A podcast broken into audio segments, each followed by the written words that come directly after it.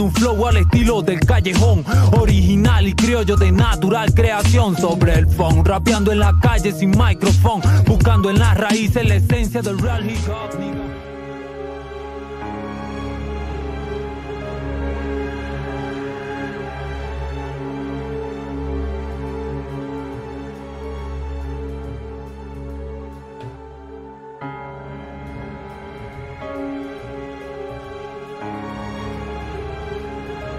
Bienvenidos sean todos una noche más a esta serie de El Callejón, esta serie de monstruos que hemos estado hablando y hoy es un capítulo especial. Hoy es un capítulo especial porque es el último capítulo de esta serie de monstruos que vamos a hacer acá en el canal. Tal vez más adelante tomemos monstruos más folclóricos, pero este, la noche de hoy vamos a finalizar con los monstruos clásicos de este, la cultura pop mundial. Y como todas las noches nos encontramos el señor Steven García. Yo por aquí. El señor Ricardo Garrido. ¿Qué hay? Y su conductor de la noche de hoy, Gerardo Marquina. Y se dirán, ¿por qué tan serios? ¿Por qué tan solemnes? Porque la noche de hoy vamos a hablar del monstruo más monstruo de los monstruos.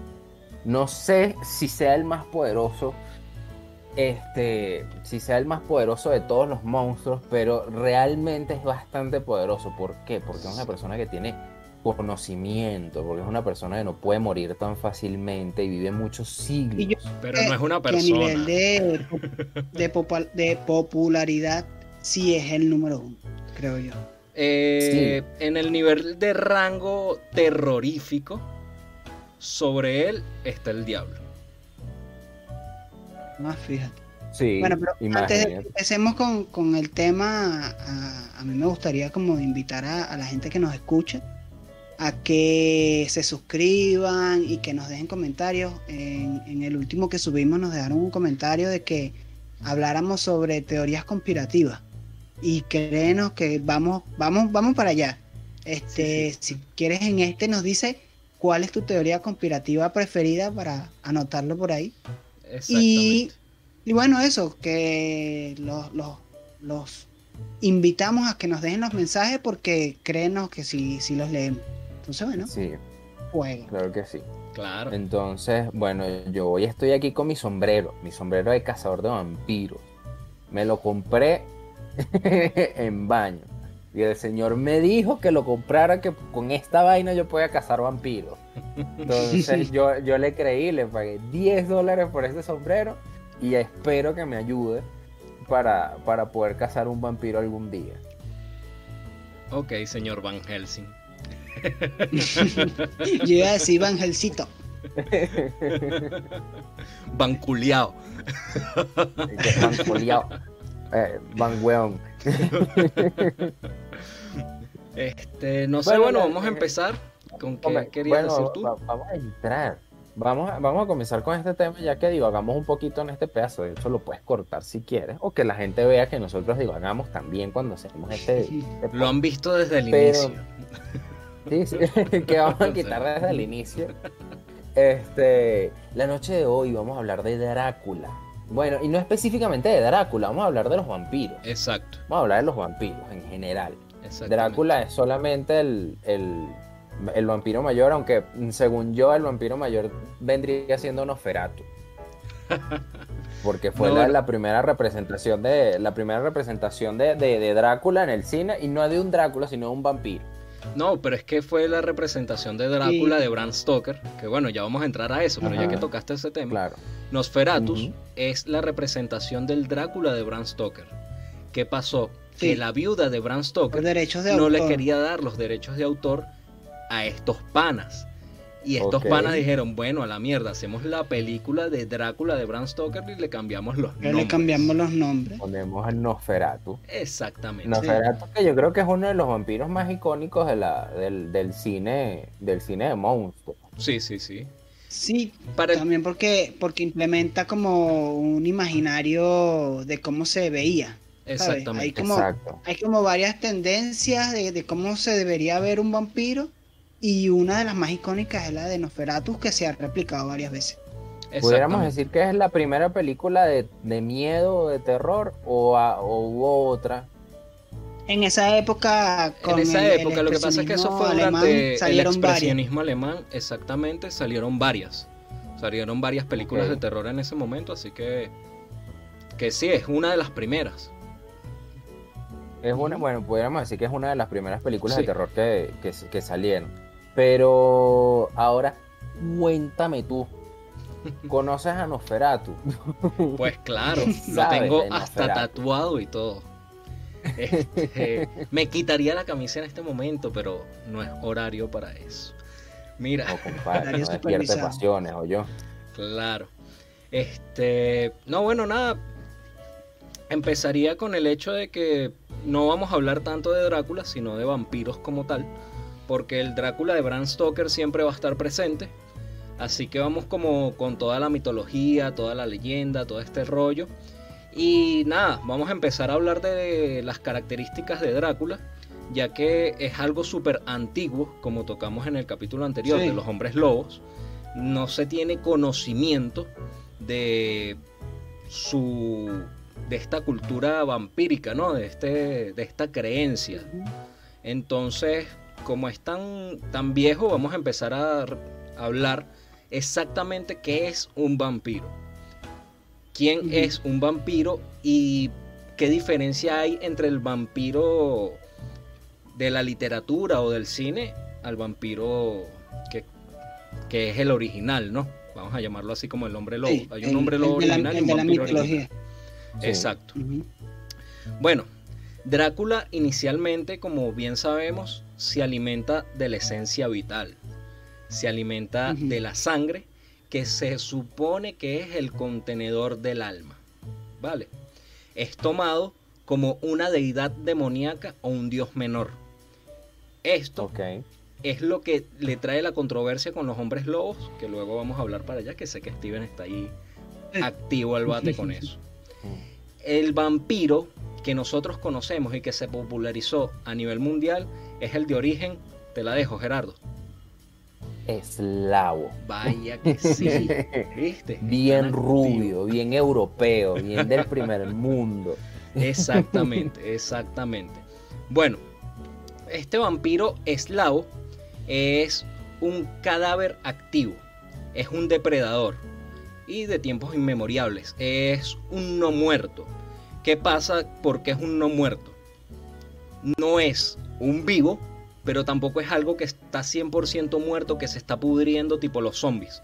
Los zombies están vivos, ¿vale? Pero se están pudriendo a medida que, siguen su vida, ¿no? Que siguen caminando. El vampiro no. Y esto es lo que lo hace difícil como, como matarlo, lo hace prácticamente invencible. Este, quería mencionar, empezó con los datos curiosos, que los vampiros tienen como una representación psicológica a la sombra. La sombra en la psicología es lo que Sigmund Freud diría el psicoanálisis, el tema más profundo de los sentimientos de la persona, eh, los deseos más profundos de la persona. Y esto es como para darle un carácter lógico a este tema del vampiro, ¿no? Empezar a adentrarnos en eso para, para ir hablando. Aquí tengo anotado que la sombra está representada por Carl, Gustav. ¿Ok? Él toma este psicoanálisis de Sigmund Freud y dice que es inicial de los impulsos humanos reprimidos. Es lo más primitivo del ser humano, el vampiro. Es como esta representación, ¿no? Es el lado salvaje en conflicto con las normas sociales y la religión es el temor del humano a los bajos instintos y a la depredación. Es la sangre como elemento de poder. Esto quiere decir muchísimo, porque si vemos la sangre como elemento de poder y hacemos una comparativa, los elementos de poder son muchísimos. Entonces ya vamos a entrar en el aspecto social más adelante de quién puede ser un vampiro viéndolo como con elementos de poder, con depredación, con temor. El vampiro inspira temor a una enfermedad o a la muerte. Por eso el no vivo. Y la, y la fascinación temerosa de lo que es el instinto de supervivencia y la inmortalidad. Esto me pareció a mí súper interesante respecto al vampirismo. No sé qué tienen que decir ustedes. Por supuesto bueno, que sí. Eh, a, mí, a mí me parece, bueno, habla tú. No, bueno, este, yo me iba a ir por un lado, por un lado, este, que bueno, yo supongo que habían, en la antigüedad existían, este, estas, estas enfermedades que llamaban, este, enfermedades vampíricas. Y estas ah, enfermedades, estas enfermedades eran, por ejemplo, la anemia, este, la, peste también. Eh, pero en, específicamente el tema de la anemia es interesante porque te baja las defensas del, cuerpo y hace, y, a muchas personas, no, no las defensas, el hierro en el cuerpo. Y lo que puede ocasionar es que una persona quiera comer este, carne cruda incluso o que le provoque comer sangre. Entonces, yo supongo que, este, aparte de la, de la famosa este, y conocida historia del Conde Vlad, este, el, tema, el tema del, vampiro también yo creo que puede tener otras, otras, otras formas de, exacto, otros tipos de orígenes, por ejemplo, como un origen más científico. Yo también creo que hay una enfermedad que se llamaba porfiria, ¿no? Que era una enfermedad de la piel, que también eh, la, luz del sol les afectaba en la piel y que hay como un montón de alergias y una de las alergias más importantes que, que o sea, que un síntoma de esa enfermedad es la alergia al ajo. Entonces que por ahí también es muy, es muy común de que nazcan estos, como estos mitos pues de lo que es, y no es un vampiro a nivel de las características del vampiro que conocemos hoy en día. Exacto. Porque como nos pasó con, con, con el hombre lobo, el vampiro es desde mucho antes que existiera la literatura y las películas y todo eso, ¿sabes? Sí, totalmente. Sí, sí, y en todas las culturas. Y, en, todas, las culturas. en, muchas culturas hay mitos de vampiros, de estos seres que, que, comen, que comen sangre. Entonces yo creo que puede tener un origen también un poco científico. Este, aparte de eso, en la antigüedad y por el desconocimiento de la gente con respecto a la muerte y qué pasaba con un cuerpo después de que moría. Este, obviamente no te hacían una autopsia, no te vaciaban órganos ni nada por el estilo. Entonces, bueno, simplemente agarraban a la persona, la enterraban y todo el tema. Y resulta y acontece que habían veces que querían exhumar a las personas o los cadáveres este, poco tiempo de haber sido enterrados por alguna causa y cuando destapaban el, ataúd, este, estaba obviamente la persona hinchada y si por algún movimiento llegaba, llegaba a haber un, movimiento en el cuerpo, ¿okay? por alguna manipulación del, cuerpo, este, se podía abrir la boca y podían salir gases que quedaban dentro del cuerpo que e, emitían un sonido gutural que hacían pensar que la, gente, que, que la gente estaba viva o que era un vampiro. Entonces, ¿qué hacían? Ellos agarraban y eh, para evitar que el vampiro se escapara, les, los decapitaban después de muerto, le cortaban los brazos, le metían piedras en la boca, le cruzaban los brazos y le dejaban una estaca clavada en el corazón. Aparte de eso, los, meama, los meaban y se iban corriendo. Entonces, este, ese, ese, era un tema que también mucha gente pensaba que este, una persona era un vampiro después de muerto por este tipo de cosas que sucedían. Aparte de esto, existía algo que este, lo hablamos en el primer capítulo, que era la catalepsia, que era una enfermedad que no estaba bien diagnosticada, que no se conocía muy bien. Y eh, también pasaba algo similar a la gente como que le gustaba mucho en la antigüedad sacar los muertos poquito tiempo después de haber sido enterrados. Pero si por muy mala suerte lo habían enterrado vivo, se iban a dar cuenta de que la persona había arañado el ataúd, de que tal vez tenía sangre en las manos, este tipo de cosas. Y eh, obviamente eh, en, ese, en esa época iban a pensar que posiblemente era un vampiro. Entonces, nada, yo creo que todo esto mezclado a la leyenda del conde Vlad, el empalador, este, fue una conjunción perfecta para crear el Drácula o el vampiro moderno. Sí, claro, es que Bram Stoker tiene se lleva como el título del creador del vampiro moderno, ¿no? Pero ¿qué pasa? Bram Stoker tiene gran influencia del vampiro original, del vampiro original, o sea, él toma tal cual las cosas se pensaban que hacían los vampiros anteriormente, de todos los pueblos, de muchas culturas. Déjame acotar algo. Bram Stoker, Bram Stoker no es el mismo que Bram Stoker el que te busca en redes sociales y te acosa. Él no es. Cuidado, que también es un depredador como Drácula, pero no es. Ese también es un depredador. ok. Bueno, para mencionar, vamos a voy a voy a decir las características del vampiro, porque bueno, muchas películas las tergiversan creando un vampiro en su mundo. Diría que no está mal, pero no es el vampiro original y también en muchas, en muchas obras literarias, ¿no? Que vamos a hablar de eso, que está interesante también. Entonces, entre las características del vampiro hay muchísimas. Pero como es un ser tan poderoso e infrahumano, este, la primera característica es que hayan sido humanos, ¿no? Obviamente. Son unos seres de uñas largas, colmillos muy grandes, prominentes, eh, no se reflejan en un, no se reflejan en el espejo, en el agua. Bueno, después hay como una, como una cierta explicación de que no se reflejaban porque el vidrio era hecho antes con no sé qué vaina de plata, pero en el vampiro original no mencionan nada sobre la plata. Eso es más que todo en, lo actual. Entonces no se reflejaban y no tenían sombra, así como lo hace el vampiro de Bram Stoker. Este no se refleja y no tiene sombra.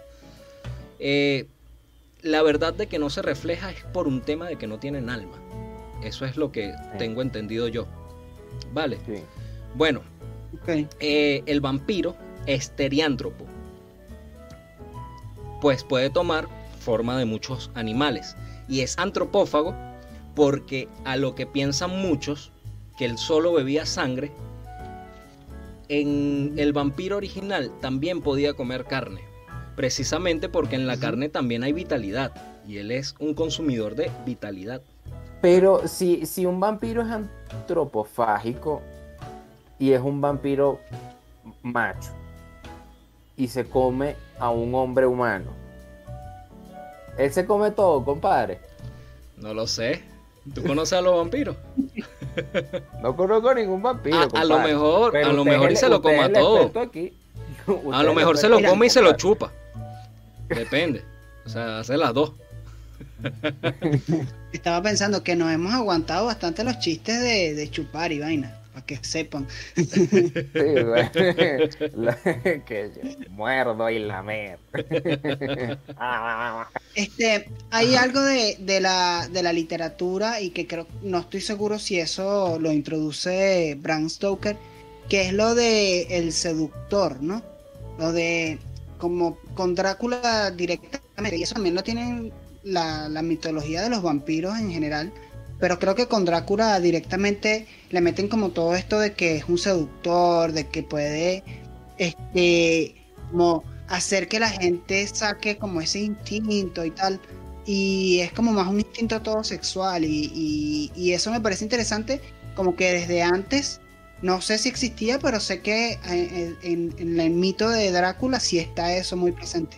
O sea, yo creo que va a depender de quien escriba ese vampiro. No, pero, creo que depende. Pero en el vampiro original, sí, sí era, sí era como un seductor. Sí había como cierto entendimiento del vampiro original de que buscaba reproducirse en ciertas culturas, no en todas. Porque en muchas culturas se había, había la creencia de como era un no muerto, era, una, era un ser estéril. Pero había otras culturas donde sí, el pana era súper seductor y buscaba reproducirse. Ahora, en todas las culturas, él sí tiene como un líbido y una lujuria brutal que podía tener hasta varias mujeres, ¿no? Y en el Drácula de Bram Stoker sí refleja eso. Sí refleja eso, pero también está en el vampiro original. Sí, lo, sí lo está. Pero tengo, yo tengo entendido de que el vampiro de Bram Stoker, este, al final del libro, muere a causa de una bala de plata. Muere Sin embargo, la historia, la historia en sí de los vampiros dicen que para matarlo definitivamente tendrías que matarlo con una estaca en el corazón. Entonces hay una especie de rumor de que, de que posiblemente Bram Stoker no quería matar del todo a Drácula, sino que quería hacer una segunda parte del libro.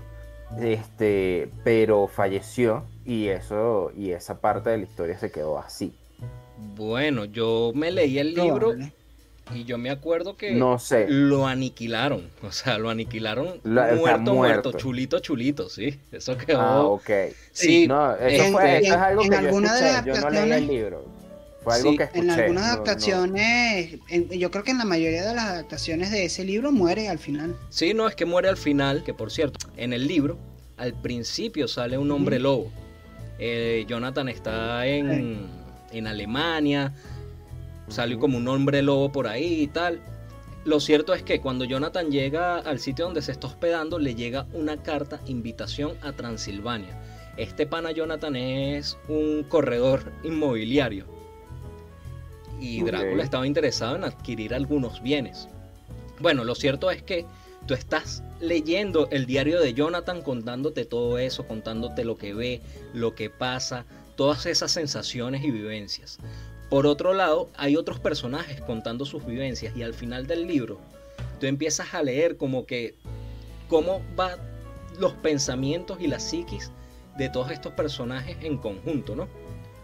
Porque tú empiezas como con todos separados, después todos A Drácula preguntándole a Jonathan, oye, ¿y qué tal la plusvalía de esta propiedad que está frente al río? ¿Será que yo la puedo poner en alquiler después? no sé. no, bueno, fíjate que algo interesante es que Drácula, aparte de ser un super seductor, es un ser de mucha inteligencia. Y es un ser de mucha inteligencia no porque sea Drácula. Es por el dicho que tienen muchos venezolanos y no sé qué aplique, si aplica en otros lugares. Por viejo. Exacto. no sabe más por, diablo, sino por viejo. sino que lleva tantos años viviendo que el tipo se las sabe todas. O sea, lleva generaciones y generaciones. Y en el Drácula de Bram Stoker, ellos logran matar a Drácula porque era un vampiro joven. No llegaba a tener todo el poder que podían tener un vampiro real. O sea, este vampiro estaba conociendo sus poderes. Van y lo persiguen hasta Transilvania para poder matarlo, porque sabía el doctor Van Helsing, que por cierto, dato curioso, este personaje existió en la vida real, va, lo persigue y lo mata porque sabía que él se escondía en sus castillos, iba a tomar fuerza y en algún momento iba a regresar, pero con todo. Eso es... Que iba a decir que, que también allí en, esta mitología del vampiro, una de las diferencias como más significativas con los otros monstruos que hemos mencionado es que el vampiro sí es inmortal. O sea, no muere de viejo. No, no, no, para nada, no muere de viejo. De viejo eh, no muere, lo tienes que matar con estaca. Incluso algo que pasa con el vampiro original, que refleja Bram Stoker muy bien, es que el vampiro tiene ciertas reglas para poder movilizarse, hacer ciertas cosas e incluso el vampiro si sale de día, si puede salir de día, pero en ciertos horarios específicos, donde el sol no, no lo afecte tanto. El día lo que hace es debilitarlo. Y si hay mucho sol, lo que hace es buscar sombra. Pero si puede salir de día incluso en horarios de la mañana y final de la tarde, ya el vampiro puede andar en la calle. Eso es una de, las cosas. Que, que yo, por ejemplo, a, lo largo de, las adaptaciones, siempre hemos visto como o lo que tú decías, cada quien le va impregnando su estilo y su interpretación al, mundo del, vampiro, ¿no? Este, a mí me parece también interesante cómo hasta en el mundo de los cómics y los superhéroes han incluido a los vampiros. Este, por ejemplo, Marvel con, con, Blade. Eh, y, bueno, y Morbius. Pero más específico Blade, que es como un vampiro que, que su mito es que él puede caminar durante el día y él decide cansar vampiros y tal. Y como que toda esta mitología, los vampiros de Blade, a mí me parece que se, que se ajustan bastante a los vampiros, como al canon del vampiro, ¿sabes? De hecho, se ajustan mucho más que películas que, que, adaptan cada una a su, a su mundo, como dices tú. Claro, y Gerardo debe estar en conocimiento de esto, que DC, Batman pelea en un momento contra Drácula. Hay un, una historia de Batman versus Drácula. Y hay una historia de Deadpool versus Drácula. Entonces sí, Drácula es como que un personaje que, mira, está... Sí, es que, es que los vampiros en general están muy metidos en la cultura pop, sobre todo después... Bueno, Blade fue, fue una muy buena película en su momento, sin embargo, cuando salió la saga ya como Crepúsculo, este, ya le dieron un tono más juvenil al vampiro, entonces le dieron un más tono homosexual. Entonces es como, como que eres un adolescente, pero tienes mucho conocimiento exactamente, con un toque sexual. Claro. Y entonces. además, eh, además e, esa, esa saga generó como un movimiento de, cultura vampírica como bastante grande, ¿no? Sí, es que. Sí, sí. Iba, iba a acotar eh, que esa saga, si bien agregó como un movimiento de cultura vampírica, siento que durante esa época como que los vampiros habían mermado, ¿no? Por así decirlo, había como que quedado ahí como que y le, y le, dieron y le dieron una, una vida otra vez. Ahora y le dieron una vida otra vez, pero fue porque muchos fanáticos se molestaron del tipo de vampiro que tenían ellos.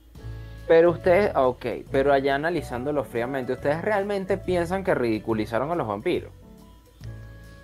Lo que pasa es que yo creo que es una adaptación y es un punto de vista de, un autor, ¿sabes? Y es lo que decíamos, cada uno va haciendo, o sea, va interpretando y eso nos pasa con todo. O sea, ahorita hay, hay debates que si, no sé, la adaptación del Batman de no sé quién, la adaptación del Superman. pero lo, que, pasa es que, la ahorita todo el mundo, todo el mundo sabe decir este el arco argumental, entonces ya son. no, bueno, yo creo que, que lo que afectaría allí sería el tema de que está bien, haz tu vampiro. Blade es un tipo de vampiro. No chupa sangre de humanos hasta donde yo sé, tiene como sus ciertas reglas personales, está cool, pero la esencia de que tú pongas un vampiro brillando bajo el sol está como que chungo, ¿no? Entonces, a lo que iba es que hay ciertos conservadores de el movimiento vampírico que a partir del libro de Bram Stoker, que lo tengo aquí y justamente tengo esa página que iba a leerles, se crea una sociedad Drácula, que se llama la, Drácula Society de 1973, la cual busca preservar la memoria de Bram Stoker y hacen eventos en alrededor de Drácula. Incluso han hecho rutas, las cuales salen en el libro, que fueron las rutas que hizo Drácula, todo esto. Algo muy interesante y bien chévere. O sea, esto quiere decir que coño, hay como que una cultura vampírica muy grande y bastante consolidada, ¿no? Me imagino que por eso debe venir la molestia, no lo sé.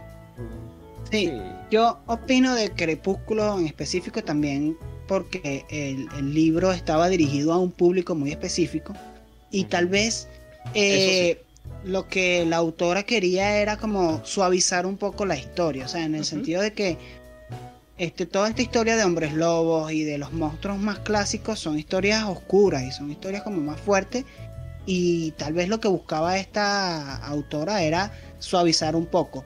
Y, yo no siento, obviamente yo no soy fanático de, esa saga, yo no me he leído ninguno de los libros y lo poco que he visto era porque iba a acompañar a alguien a ver la película o así. De hecho, yo solo he visto una película por decisión propia. No, yo, la, este yo la, las películas que vi de Crepúsculo en el cine fue porque en ese momento tuve que ir con mi novia de ese momento. Exacto, exacto. Yo vi la primera nada más porque. Este, pero a, a, mí me parece que, que hay cosas de la mitología del vampiro en ese, en ese universo que, que sí son interesantes, ¿no? Obviamente, el hecho de que brillen con el sol te tumba todo el canon de lo que uno conoce como vampiro. Exacto. O, o de repente que eh, los vampiros se reproducen mediante el sexo y hay gran parte del canon que no reconoce eso como algo del vampiro, por ejemplo. O tal. Entonces, como el fanático o la persona que conoce el vampiro desde otra, desde otro, desde otra perspectiva, obviamente le choca eso porque tú, tú sientes que están como denigrando o como decía Gerardo, caricaturizando al, al, monstruo como tal, ¿no? Pero hay algo en esa película que nosotros lo, hablamos en el capítulo de los hombres lobos, que es como esta rivalidad, ¿no? Entre el hombre lobo y el vampiro. Correcto. Y que este, mucha gente no, no sabe que esa es, es una rivalidad que, que es como la misma rivalidad entre el bien y el mal. O sea, porque en el capítulo anterior hablamos de que el lobo en muchas culturas representa a un protector, representa a un guardián. Y resulta que, precisamente el vampiro en ninguna cultura representa como la parte buena. En todas las culturas sí representa algo malo. Y, y esa rivalidad como eterna entre estas dos especies es precisamente el bien y el mal. Como, como el, hombre lobo, como un protector y, y, el vampiro. Y eso pasa en, Crepúsculo. O sea, sí, es que Crepúsculo sí tiene, tiene sus cosas como que sí respeta, pues. La diferencia entre los hombres lobos y los vampiros. La super fuerza que tienen los vampiros, la super velocidad que tienen los vampiros. O sea, todo ese rollo, todo ese pedo de que no envejecen mientras se mantengan comiendo sangre, tomando sangre, ¿no? Ellos lo hacen tipo vegano y animal, no sé si aplica, pero en ese mundo sí, sí, respetan muchas cosas, es verdad. Sí, eso cuenta como vegano.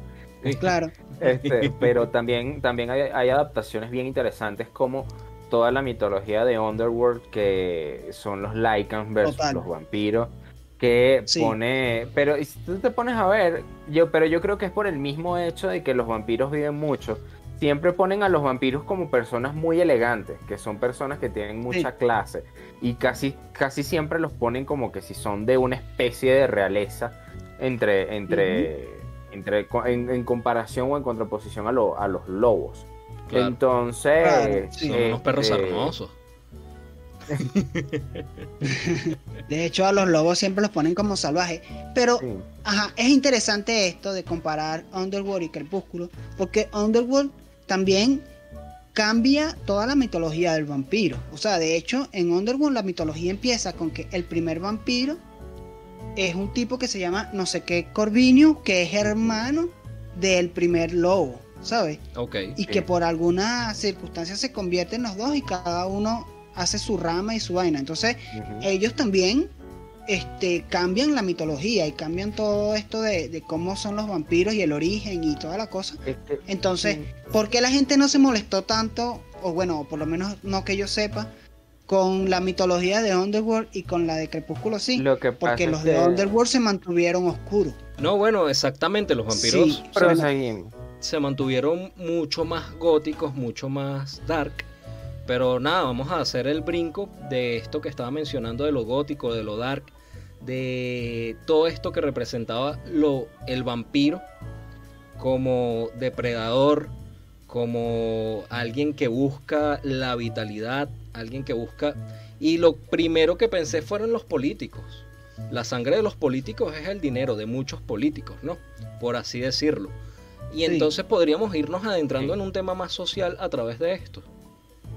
También como, como en la parte de esto que, tú decías de, los vampiros en la parte social, creo que uno de, las de los casos o más comunes y tal es esto que llaman vampiros energéticos. Y es esta gente que te de alguna u otra forma te quita energía o, o, te baja el mood, ¿sabes? No, o sea, no sé si en algún momento les ha pasado que de repente se consiguen con una persona que empieza, está contigo, habla contigo y tú cuando ya no estás con esa persona sientes así como que mierda, me siento muy cansado, siento como qué bajón de energía me, dejó esto, ¿sabes? Te bajonea full. Sí, sí, por supuesto. No, y, y saben que existe mucha gente así.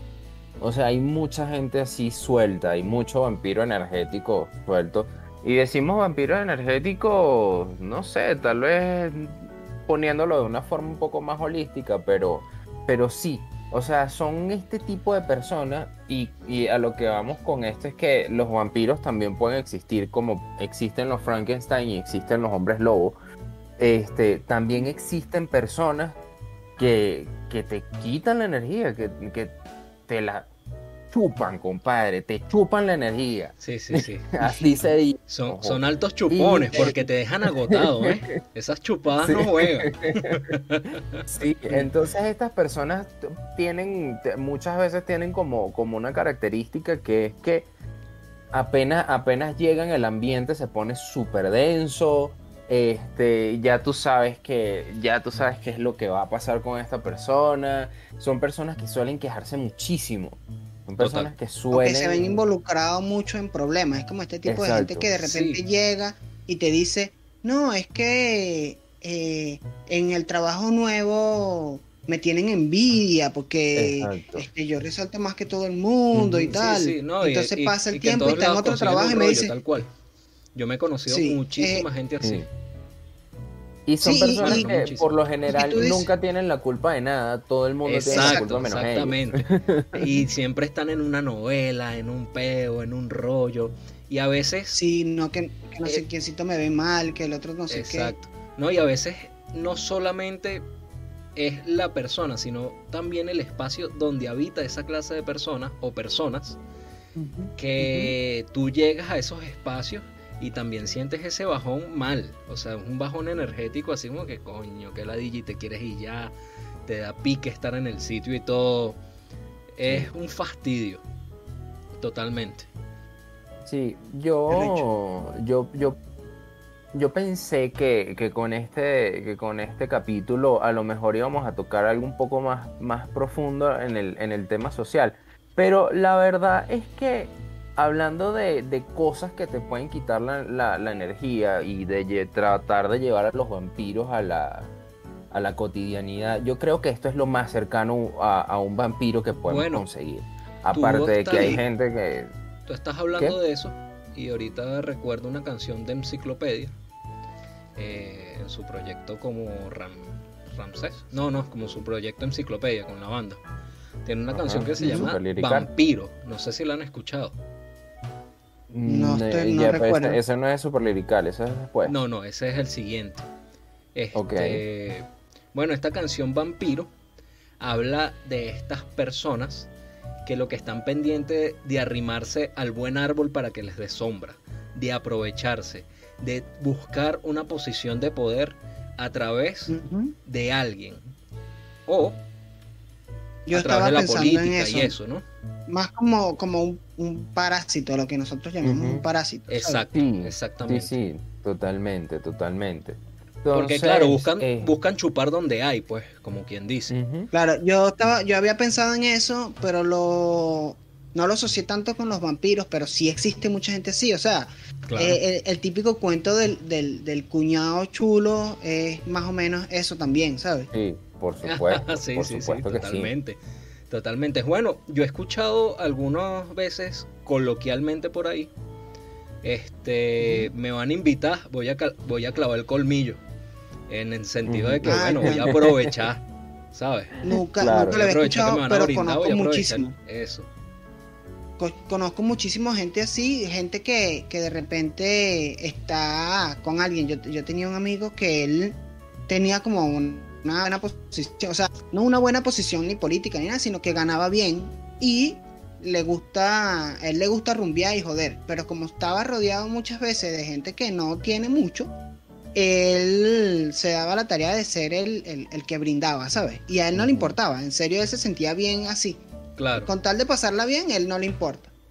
Y eh, se fue rodeando de muchos de estos vampiros que estaban ahí porque él brindaba Y, y a veces cuando él de repente no tenía o, o, por alguna razón decidía no, esta vez no voy a pagar yo, así como, claro, vamos que estos maricos paguen.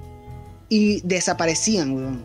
Entonces, este tipo de personas también en cierto modo, sí, bueno, bueno no sé si, si parásito o vampiro o como sea, pero siento que sí puede entrar dentro de esta, de esta categoría en la que la gente que, que, que sustrae del otro y en el momento que ya no puede sustraer sangre, bueno, voy para otro lado. Totalmente. a mí me sucedió de primera mano. pudiéramos llevar a la política también. Con, sí, la política, totalmente. A mí me pasó de primera mano con, mi papá, weón. Que resulta que mi papá también no era que millonario. Ustedes lo conocen, pues. Y. Pero ganaba bien. Y coño, él era el que, el que ponía, el que brindaba. Él le gustaba pasarla bien. Él no le importaba el dinero, sino el momento como por así decirlo. Vamos a disfrutar el momento, vamos a vacilar el momento. Pero el rollo es después de eso. El rollo es que ahora nadie aparece, ahora nadie está. Cuando él necesita, ¿quién coño sabes? Pero cuando él tenía, los fines de semana era, mira, ¿qué vamos a hacer hoy? ¿Qué estás pendiente para hoy? Tal y cual, el burdepana, el vamos a buscarte, no importa, porque estaban claro que el huevón brindaba. Entonces, marico, es arrecho. No, y, sí, y, que, en cuenta eso que, tú dices es cierto. Este, tome, en cuenta que el papá de Don le dijo a la mamá de Don, vamos a disfrutar el momento y mírenlo, ahí está el momento. Vaya. De un gran momento, un metro noventa de momento, ¿eh? Sí, es un gran momento. es un gran momento. sí, pero lo que tú dices es verdad, o sea, hay gente que que no, como que no le importa esto de, yo brindo y tal, y que no se dan cuenta que los que las personas que lo rodean no están por una, como, están ahí única y exclusivamente de una manera interesada, ¿sabes? Exactamente. Y, y en todas las familias hay una persona que es más o menos así, este, por ejemplo, yo... También. Sí, yo, o sea, yo conozco en, grupos de, de amigos el, carajo que siempre, por lo menos el, vampiro de favores, en cierto sentido, ¿no? Es esa, esa persona que, que está allí y que siempre está contando con que tú lo ayudes con algún favor. Correcto. Y se molesta en el momento en que tú no puedes, por ejemplo. O en que, le pides uno. Exacto, o sea, que esas personas que simplemente es, bueno, yo recibo, yo recibo, pero yo no doy nada a cambio. Ese tipo de gente también la podríamos como meter dentro de esa, esa categoría. Por ejemplo, hay gente que a mí a veces me escribe, dura años sin saber, sin saber nada de la persona y la persona me escribe. Y es para un negocio piramidal. Y cuando tú lees el mensaje, ya tú estás diciendo, sí, sí, ya tú sabes. no le des tanta vuelta, pídeme el favor y yo te digo si puedo y o si no. Y que bueno, de hecho, de hecho yo les comenté una vez que me había escrito una, una compañera de clases del, del, del colegio, del liceo años, desde que salimos del, liceo no hablamos. O sea, yo salí en el liceo 2008 y no me había escrito desde el 2008 y me escribió 2021 este curiosamente así como que ¿cómo estás? ¿Cómo te va? Cuéntame cómo está tu Bueno, sabes que a la gente a mí me ha sucedido, disculpen, un paréntesis, que yo he escrito a personas que llevo tiempo que no le escribo pero no por favor ni nada, sino que, sino que yo soy una persona muy huraña, marico. Soy muy, muy huraño, soy una persona que escribe muy poco. Más bien mi familia muchas veces se pone como que, qué bola, tú no escribes, tú no participas, tú no tal. Marico, pero es que no quiero. Y no es porque me aburran, sino que no, no ando en esas ondas. Y de repente me acuerdo como que, coño, este marico pasó, hermano, ¿cómo estás? Pim, pum, pam, verga, qué fino, tal. De repente la persona se siente así como tal. Pero cuando ve que no le pido un coño, He dicho no, normal y fluye otra vez la conversación y tal. De, hecho, de hecho yo, yo, yo, suelo, yo suelo hacer eso. De hecho, hay una, hay una muy buena amistad que, que, que yo tengo. Eh, que está, está en Perú ahorita. Y esa pana, cuando yo le escribí así como que, ¿qué pasó y tal? ¿Cómo está?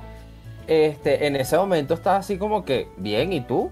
así como que, ¿qué quieres? Y yo no quiero nada, realmente quiero saber cómo estás. Yo lo que quiero es tu amistad. ahorita que estamos tocando, estamos tocando ese tema, creo que, que obviamente yo, yo no lo he vivido en carne propia así, pero tengo entendido que mucha de la gente que, se va del país, o sea, por la diáspora y por toda la, la, cosa que no es una no, es nada oculto, eh, empiezan a salirle estas personas mucho por las redes sociales, ¿sabes? Entonces yo creo que para, para concluir ya, este, yo creo que como mensaje final de mi parte es que aléjense de esas personas, no le den la oportunidad de que les succionen la energía, ni que, ni que les quiten favores ni dinero.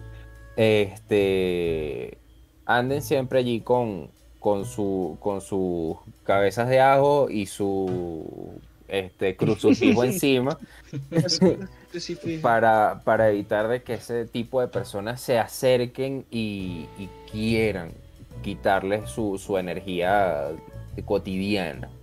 Este, porque estamos rodeados de muchos vampiros. De muchos.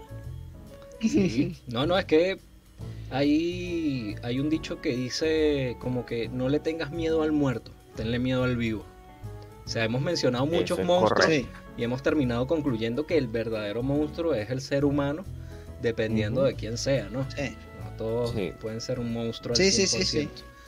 Eh, no sé. y que me parece interesante que desde en todos estos capítulos siempre de alguna u otra manera terminamos llegando como a la conclusión de que la mayoría de los monstruos también están basados en, en, el ser humano. En una causa, en una, ajá, exacto. Todo, la mayoría de los monstruos están basados en, Pero hay algo que los comportamientos de las personas, pues. Que también es interesante.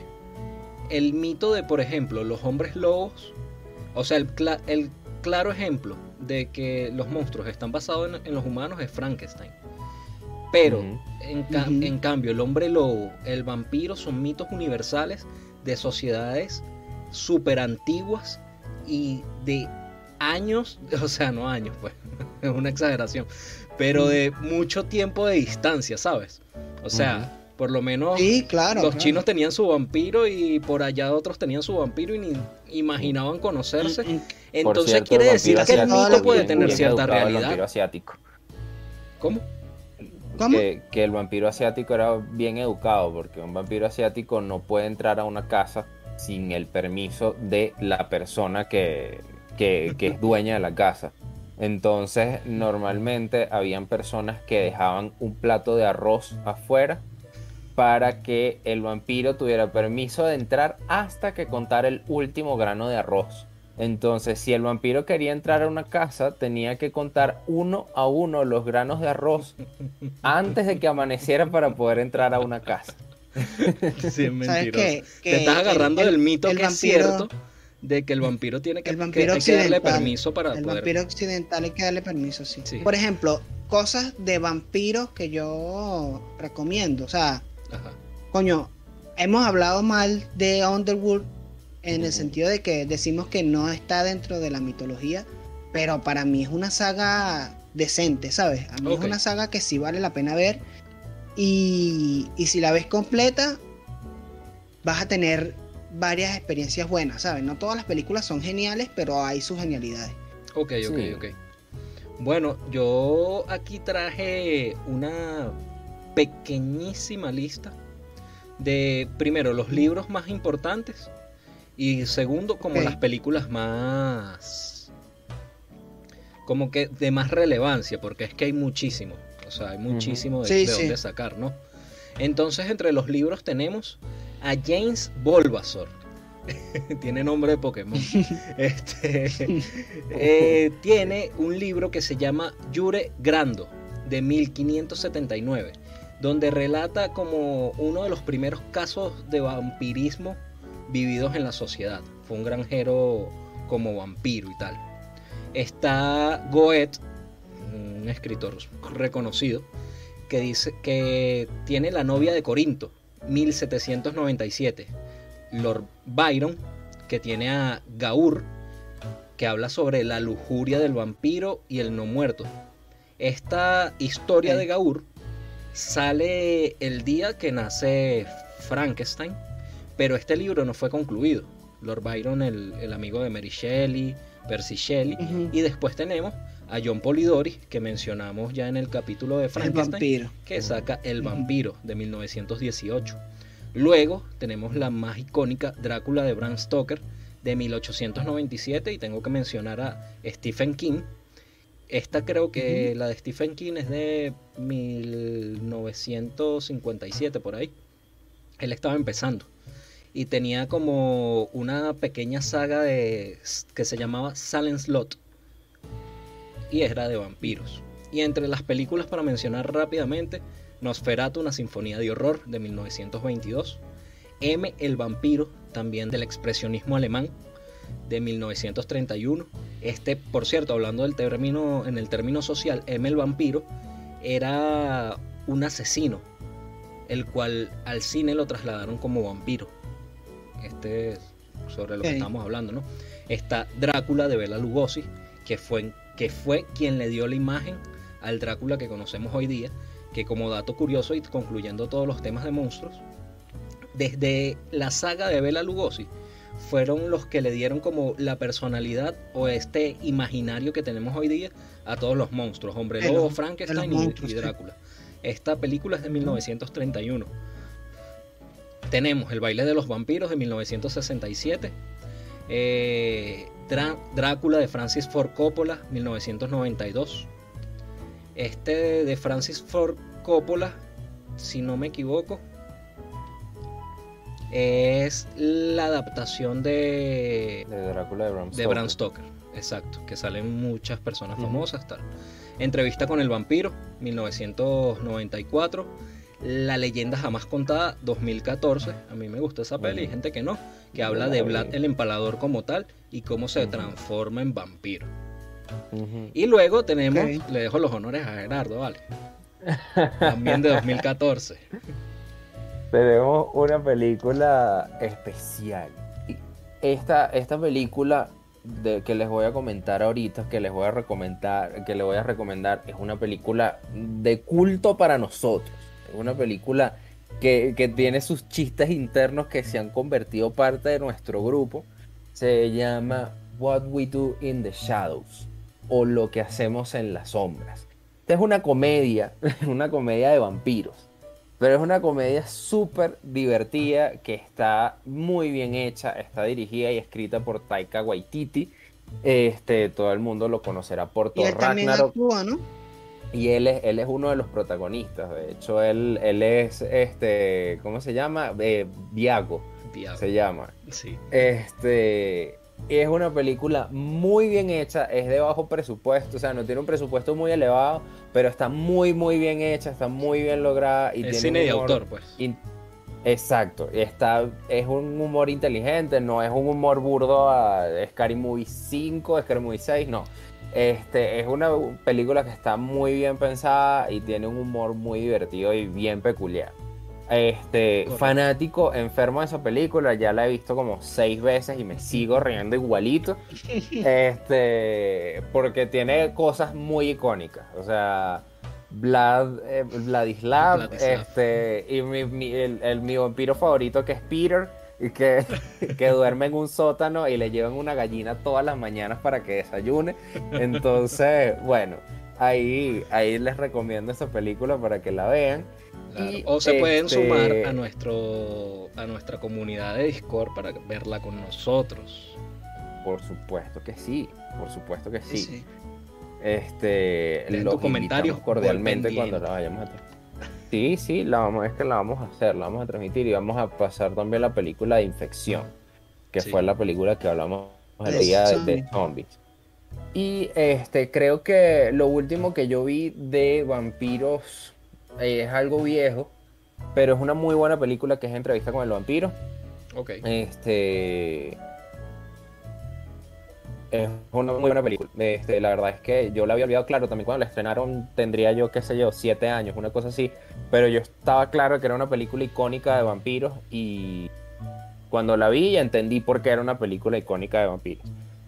La disfruté muchísimo, es muy buena película, tiene muy buenas actuaciones. Eso yo creo que es lo que pudiera recomendarles, entre otras cosas, un libro infantil que se llama Vampiro a mi pesar, que fue un libro que, que este, mi papá me dio una vez él trabajaba en una biblioteca cuando yo estaba niño Y entonces, obviamente me lo pasaba en, la sala infantil y había un libro que se llamaba Vampiro mi pesar, que curiosamente tiene una historia bien peculiar sobre un muchacho que le da catalepsia. Queda, creo que Steven se quedó pegadísimo. Este, ah, sí. Sí. mira, y cara perverso. Era un pequeño chupador. Gerardo. Que le da este, este, este, muchacho le da catalepsia en la antigüedad cuando nadie sabía este, sobre la catalepsia.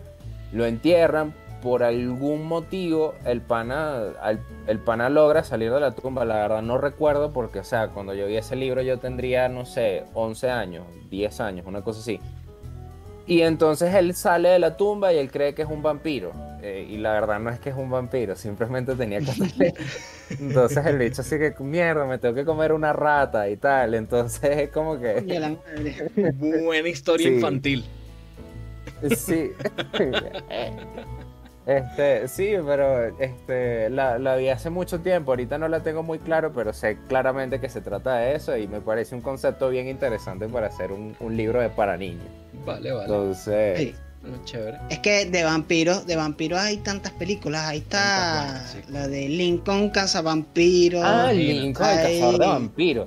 hay de todas. Yo te digo una cosa. De todo. Yo quisiera ser Monagas el cazador de zombies. ¿Sabes? El bicho cazando zombies llaneros a caballo. ¿Sabes? bueno, yo creo que, ya, estamos listos por, el capítulo de hoy.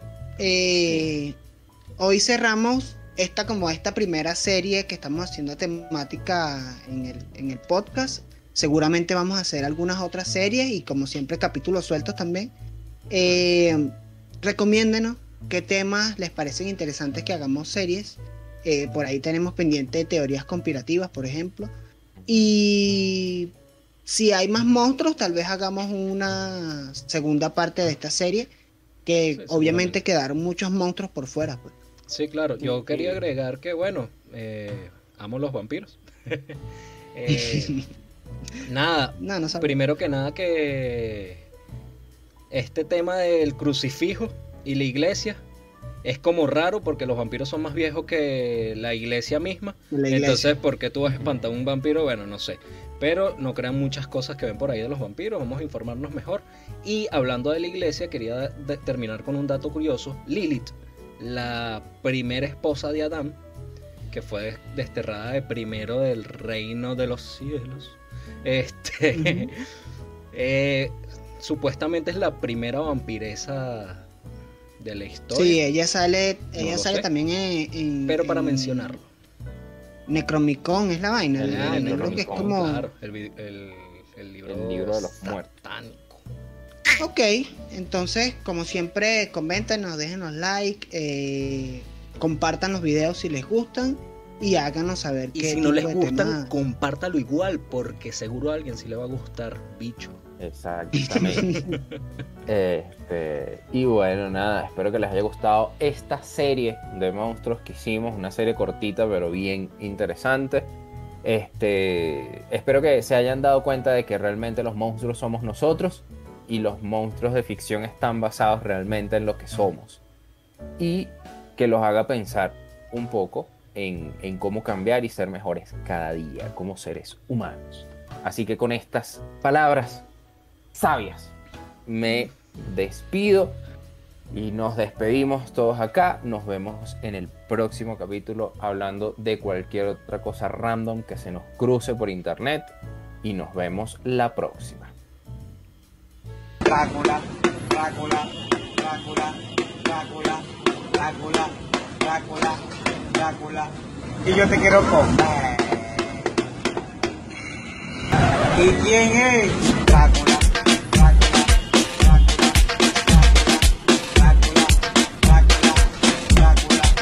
Yo te quiero comer.